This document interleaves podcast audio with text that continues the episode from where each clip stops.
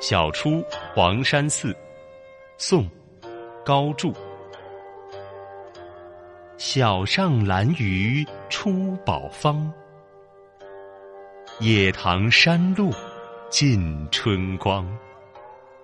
试穿松影登平路，已觉钟声在上方。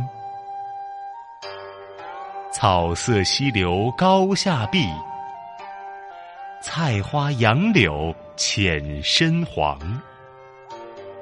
杖藜切莫匆匆去，有伴行春不要忙。南宋诗人高柱是浙江余姚人，他一生游荡江湖，是江湖诗派的重要人物。高柱擅长用平时自然的语句写出寻常不经意的景色。这首诗中，他把草色和溪流、菜花和杨柳这些常见的景物写得相映成趣。高柱这首《晓出黄山寺》七律诗作具有淳朴自然的美趣，富有生活气息。第一二句“晓上兰屿出宝方，野塘山路尽春光”，我们先来解释两个词“兰屿”和“宝方”。兰鱼是篮子的篮，舆论的舆，兰鱼就是竹子做的轿子。宝方，宝贝的宝，作坊的坊，宝方是古代对寺院的美称。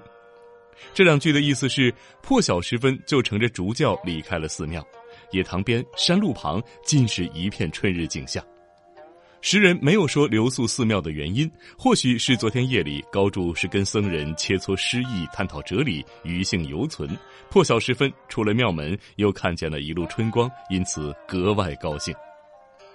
野塘山路尽春光，一个“尽”字就足以传递出满心愉悦之情。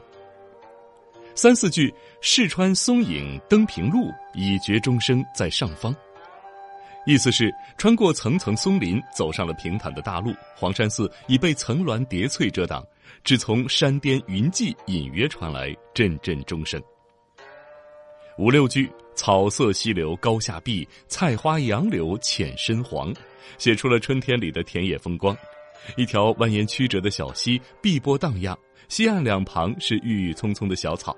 草在岩上绿，水在岸下绿，分不清究竟是溪水染绿了小草，还是小草映绿了溪水。一片片深黄色的菜花，一排排淡黄色的杨柳，婀娜多姿，浓淡相间，宛如一幅画卷。最后两句：“杖藜切莫匆匆去，有伴行春不要忙。”杖藜就是拄着手杖行走，如此撩人的春色，诗人终于忍不住从轿子里下来了。他不满足于坐轿观花，而要拄着手杖漫步田野，细细品味大自然的千姿百态。春天里的万紫千红，岂能匆匆浏览？所以诗人劝告同行之人：有伴行春，不要忙。这里既流露出对美好春光的眷恋，又说出了生活中的哲理：应该抛弃功利心，保留一种欣赏美的初心。